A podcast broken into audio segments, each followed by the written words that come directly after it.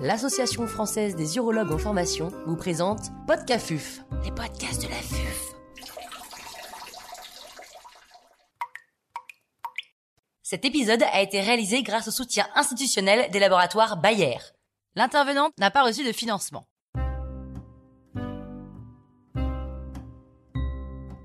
Quels arguments je présente à mon patient pour un traitement par radiothérapie dans le cadre d'un cancer de la prostate localisé de risque intermédiaire? Professeur Pierre Blanchard, professeur oncologie radiothérapie à l'Institut Gustave Roussy à Villejuif, nous fait part de son expertise.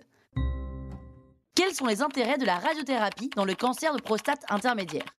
Dans les cancers de prostate de pronostic intermédiaire, également dans les cancers à bas risque et à haut risque, mais là on s'intéresse aux cancers de prostate de pronostic intermédiaire, on a de nombreuses données prospectives, notamment des données comparatives avec la chirurgie, comme l'essai Protect, qui a été publié en 2016 dans le New England, qui montrent deux choses. Que la radiothérapie, éventuellement associée à une hormonothérapie courte, apporte un contrôle biochimique et une survie des patients, notamment une survie sans métastase, similaire à celui apporté par la chirurgie. Donc on a tout d'abord un standard qui est équivalent à la chirurgie en termes de contrôle tumoral. Et c'est le premier point qui est essentiel. Le deuxième apport de ces études, c'est l'évaluation de la toxicité des traitements et de l'impact sur la qualité de vie des patients.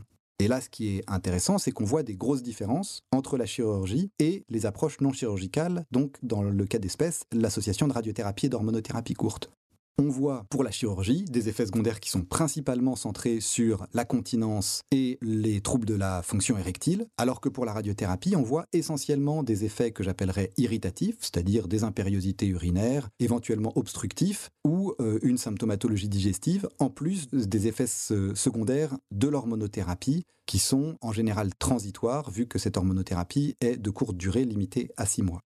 Donc la radiothérapie apporte un bénéfice significatif et similaire à celui de la chirurgie en termes de contrôle de la maladie, avec un profil de toxicité qui est différent.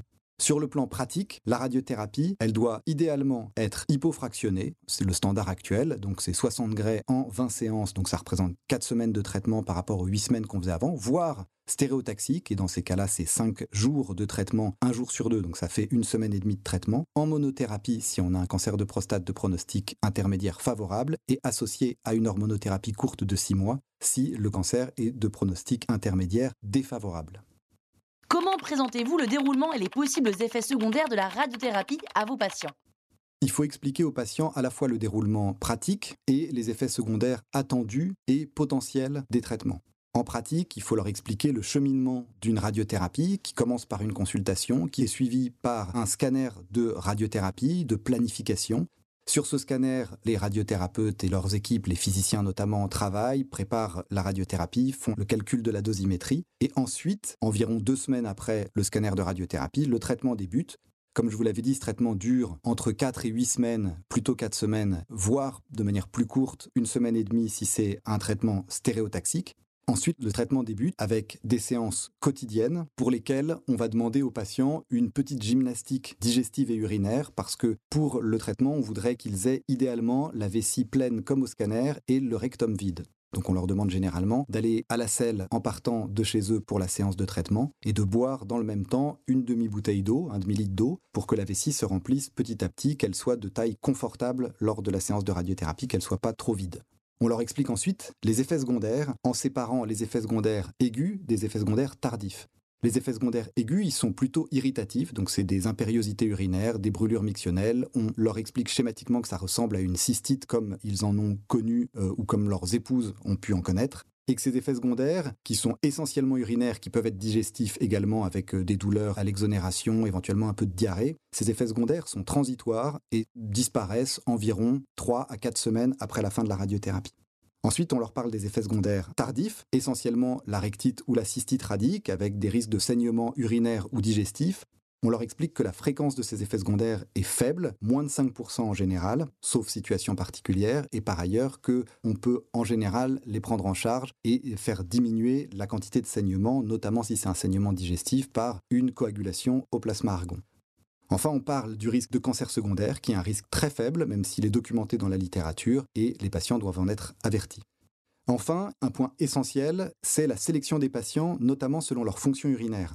Il est important en effet d'anticiper un geste urinaire chez les patients qui sont symptomatiques sur le plan urinaire avant traitement. Il est plus simple de réaliser ce geste urinaire avant de débuter la radiothérapie et l'évolution lente du cancer de prostate laisse tout à fait le temps de réaliser une résection de prostate ou un autre geste qui sera jugé utile par l'urologue, d'attendre la cicatrisation deux à trois mois et de débuter la radiothérapie chez un patient qui a récupéré une fonction urinaire correcte.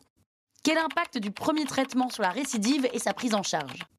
Une question essentielle des patients est de savoir ce que l'on fera ou ce que l'on ferait si jamais il existait une récidive de leur cancer.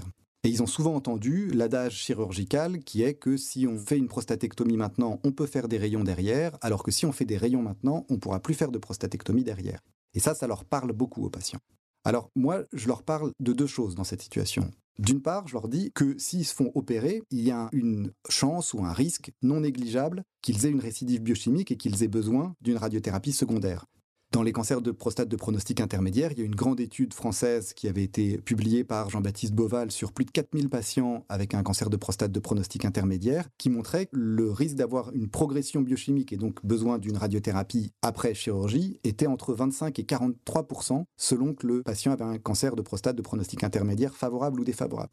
Donc pour moi, entre 25 et 43% c'est plus d'un tiers des patients ou autour d'un tiers des patients, et c'est important qu'ils soient informés que s'ils choisissent la chirurgie, ça sera peut-être un traitement qui ne sera pas une monothérapie et qui nécessitera un traitement complémentaire. Dans ce cas-là, la radiothérapie après la prostatectomie a plus d'effets secondaires, notamment urinaires, avec plus d'impact sur la continence et un risque de cystite radique qui est plus important, tout simplement du fait qu'on se centre sur l'anastomose et donc on irradie de la vessie dans cette situation pour essayer de traiter la maladie micrométastatique qui est autour de la zone où la prostate était initialement. L'autre point, c'est de leur parler de risque de récidive après radiothérapie. Ce risque de récidive après radiothérapie, il est relativement faible si on considère les récidives locales isolées, probablement de l'ordre de 5%. Et c'est en fait uniquement dans ces 5%-là qu'il faudrait envisager un nouveau traitement local. Si on a une récidive locale et ganglionnaire ou locale et métastatique, on envisage exceptionnellement de réaliser un nouveau traitement local.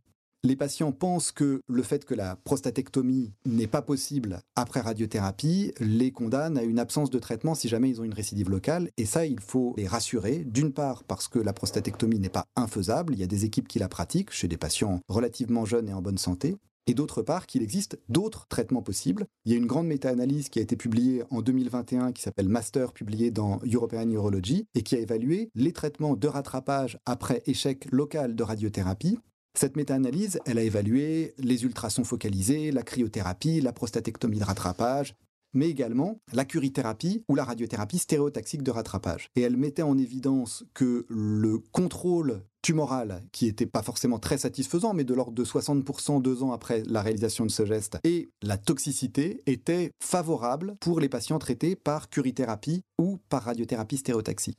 Et nous, dans ce cadre, par exemple, on a une grande étude nationale pour évaluer la faisabilité et les résultats carcinologiques et fonctionnels après curithérapie de rattrapage. À l'IGR, on a traité plus de 60-70 patients par curithérapie de rattrapage après radiothérapie. C'est des patients sélectionnés, mais on a une efficacité en termes de contrôle de la maladie et une toxicité très faible qui est assez rassurante. Donc je pense que les patients doivent être informés qu'en cas de récidive locale isolée après radiothérapie, s'ils n'ont pas eu de toxicité importante de la radiothérapie avant, on peut leur offrir la possibilité d'un nouveau traitement local.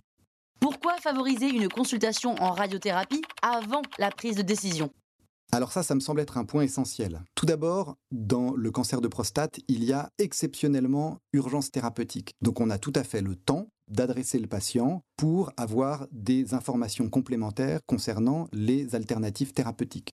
C'est le cas pour les cancers de prostate de pronostic intermédiaire, c'est également le cas pour les cancers de prostate de mauvais pronostic localisés. Par ailleurs, les recommandations des sociétés savantes, notamment les recommandations de l'AUA, poussent les praticiens à essayer d'obtenir pour leurs patients des rendez-vous chez les différents spécialistes prenant en charge le cancer de la prostate pour qu'ils aient une information éclairée de la part de ces différents spécialistes. Il y a de plus en plus d'études sur ce qu'on appelle le regret décisionnel et qui concerne ce regret près de 20% des patients après traitement. C'est important et on remarque que le regret est essentiellement lié à l'apparition d'une toxicité et parfois aussi à l'apparition d'une rechute. En fait, c'est essentiellement la perception subjective du rapport efficacité-toxicité qui est responsable de ce regret thérapeutique. Le patient pensait prendre un traitement qui était avec peu de toxicité et avec un faible risque de rechute et il se retrouve avec une toxicité et éventuellement une rechute. Dans les études, le regret décisionnel est plus important pour les patients traités par chirurgie, ensuite pour les patients traités par radiothérapie, enfin, il est minimal chez les patients qui ne sont pas traités et qui sont juste surveillés. Dernier point, des études sur la décision médicale partagée montrent que plus la décision médicale a été partagée, plus les patients ont eu le temps de voir les différents spécialistes, moins ils ont de regrets thérapeutiques. Ça montre que ce qu'on appelle l'empowerment en anglais, l'empouvoirment du patient, permet de favoriser la décision médicale partagée, de diminuer le regret décisionnel, et tout ça par la participation active du patient dans la décision thérapeutique. C'est pour ça qu'il me semble essentiel que les patients puissent être informés par les différents spécialistes qui vont être amenés à traiter leur cancer de prostate.